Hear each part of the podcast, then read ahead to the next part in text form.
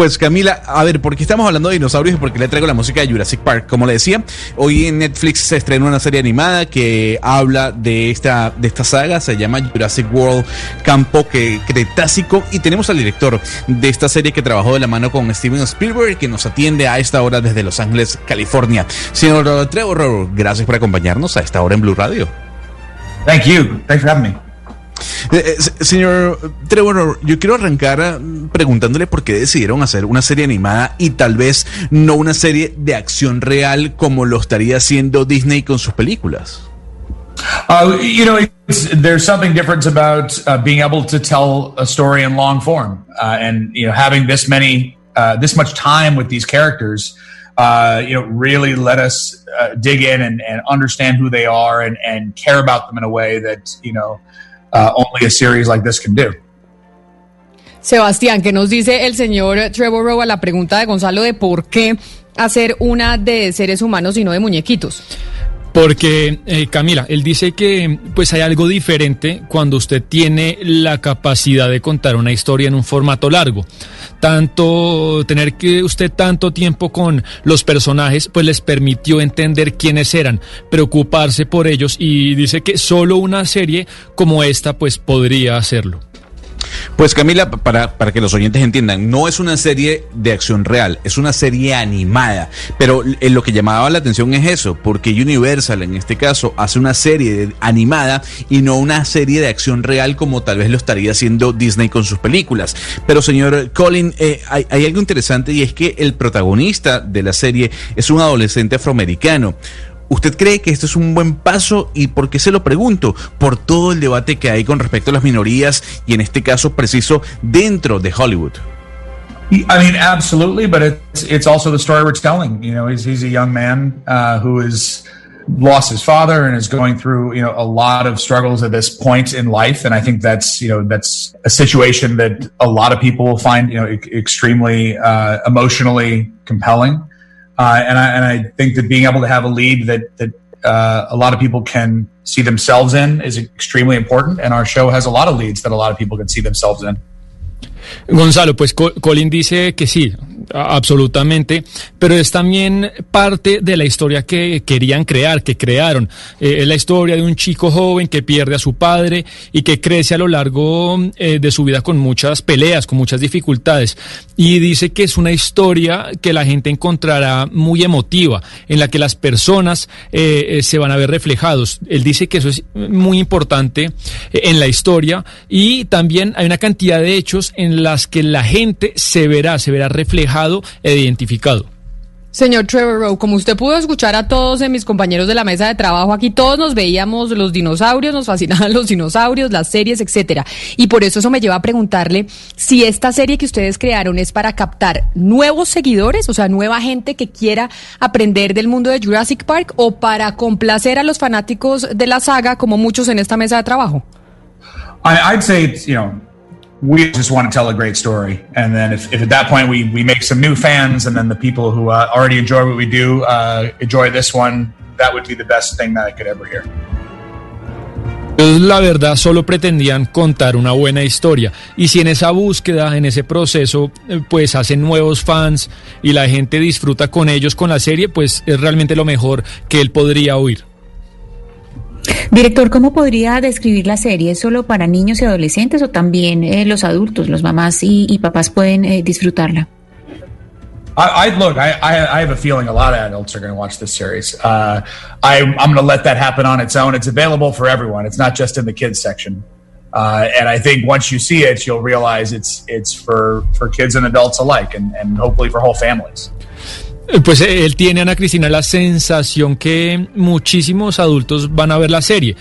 Quiso hacerla para que fuera apta para todo el público, no solamente para la sección o, o, el área de películas para niños. Lo que él busca es que guste a todo tipo de edades y en general pues eh, las familias se reúnan para, para verla.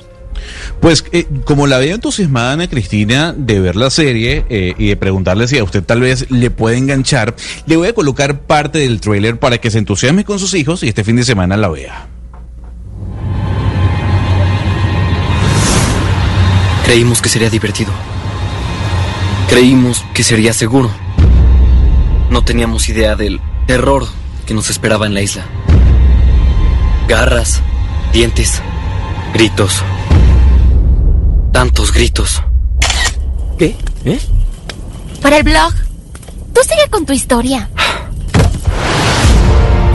Pues estamos escuchando el tráiler de la nueva serie Jurassic Park, en este caso llamado Jurassic World eh, Campo Cretácico. Eh, estamos conversando con eh, Colin Trevorrow, su director. Y señor Colin, yo, yo le quiero hacer una, una, pregunta. A mí me llamó y me encantó la serie porque ya la vi. Pero, ¿qué tiene esta historia que no tengan las otras películas de la saga de Jurassic Park? That's right. Well, yeah, these well, it's because it's from a perspective of kids who were born during the era of Jurassic World, where they knew that this was the theme park. And you know, in our world, there was a lot of work done to bury the tragedy of Jurassic Park and make sure nobody ever knew that it happened. And they did a pretty good job. And so, kids born now, they know Jurassic World, and they don't hear about the first time when everything went wrong. Gonzalo, pues la historia tiene una perspectiva especial, sobre todo para los jóvenes, las generaciones que nacieron no en la era de la película Jurassic Park del 93 que usted comentaba, sino en la era de Jurassic World que, hablaban a Cristina. Esta serie, Gonzalo, habla de ese momento, es una historia más juvenil, más fresca, y seguramente muchos de esos jóvenes, dice él, nunca conocieron lo que pasó en esa primera película. Y eh, en conclusión, esta serie es más contemporánea, como más cercana a estos jóvenes. Director es trabajar con Steven Spielberg, que obviamente es como un gran referente dentro de la dirección en Hollywood. Uh, he's given me a, a, a lot of uh, freedom to within you know in, in everything re regarding Jurassic World, and yet I I, I consult with him uh, largely because I choose to, because he's an incredible mentor and he's someone who uh, can really help me think through the challenging problems. So, you know, yes, you know, we, we definitely uh, are, are, telling the story we want to tell, but uh, I've I confer with him uh, often, early and often.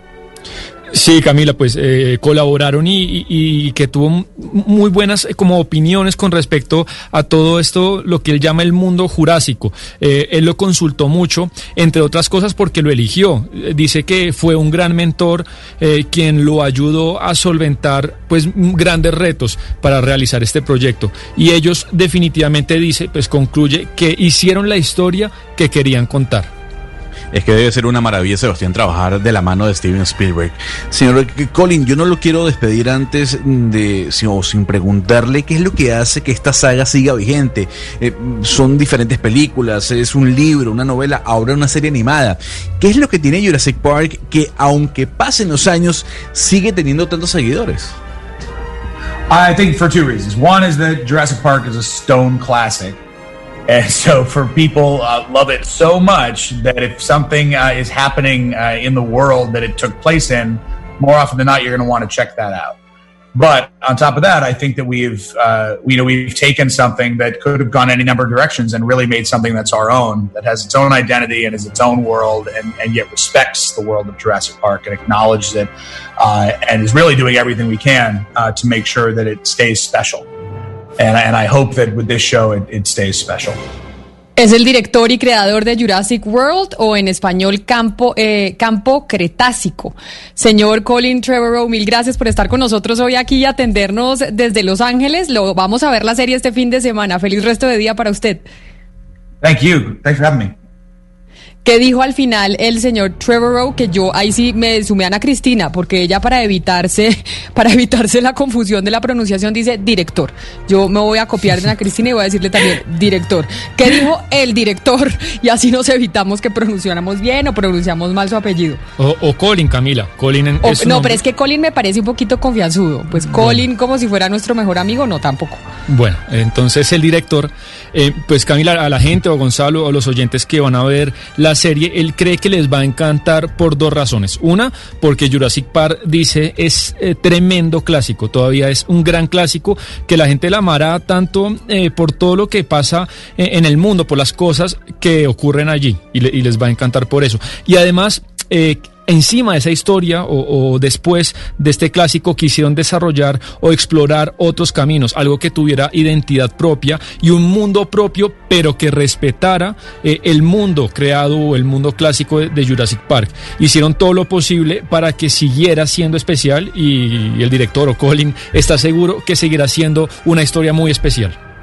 No, bueno, ahí tiene Hugo Mario, usted que se veía que es muy fanático de los dinosaurios, ahí tiene la serie para el fin de semana. Sí, sí, voy a... Bueno, no sé si me alcanza el tiempo el fin de semana, pero voy a intentar, Camila. ¿Qué, ¿Qué va a hacer? ¿Qué planes tiene? No es amor y amistad, Camila. Hay que dedicar tiempo para la amistad y para el amor sobre todo. Por eso, por eso le pregunto, ¿cuál es su plan? Mejor dicho, como es amor y amistad, ¿a qué se va a dedicar? No, yo creo que sigo eh, haciendo veladas eh, privadas en casa, Camila. Pues ya se reabrieron los bares y los establecimientos nocturnos, pero yo prefiero esperar un tiempo y por ahora sigo con las celebraciones más íntimas. Camila, volviendo a la película, es que los dinosaurios tienen, eh, estos son productos audiovisuales eh, fabulosos eh, y todo lo que tiene que ver con, con Jurassic Park, pero es que los dinosaurios significan algo tan especial para los niños, para los niños más chiquitos. Ellos, en la figura de un dinosaurio, no solamente por toda la historia, sino que ellos se sueñan ser arqueólogos, ir y descubrir, ellos se hacen, yo creo que por eso también otras películas como Indiana Jones también son tan, tan atractivas porque son como ese sueño del niño de explorar, explorar y descubrir algo que nadie sabe. Y, y yo creo que todas estas películas de Spielberg y también esa reproducción de Jurassic World de la, de la que les hablaba en Los Ángeles, tiene todo ese espíritu que hace pensar a los niños que están descubriendo algo que nadie ha visto. Y los dinosaurios son fantásticos. Además, la música es maravillosa. O sea, cuando empiezan a, a poner esa música que, que uno siente los pasos del tiranosaurio llegando o uno siente el sonido de los velociraptor que ya van a llegar, eso es una maravilla. A mí me tocó básicamente con mi hijo, pues cuatro años de solo dinosaurios. O sea, son dinosaurios para arriba, para abajo, cumpleaños de dinosaurios, hablar de dinosaurios, jugar con dinosaurios, se sabe todos los nombres de los dinosaurios.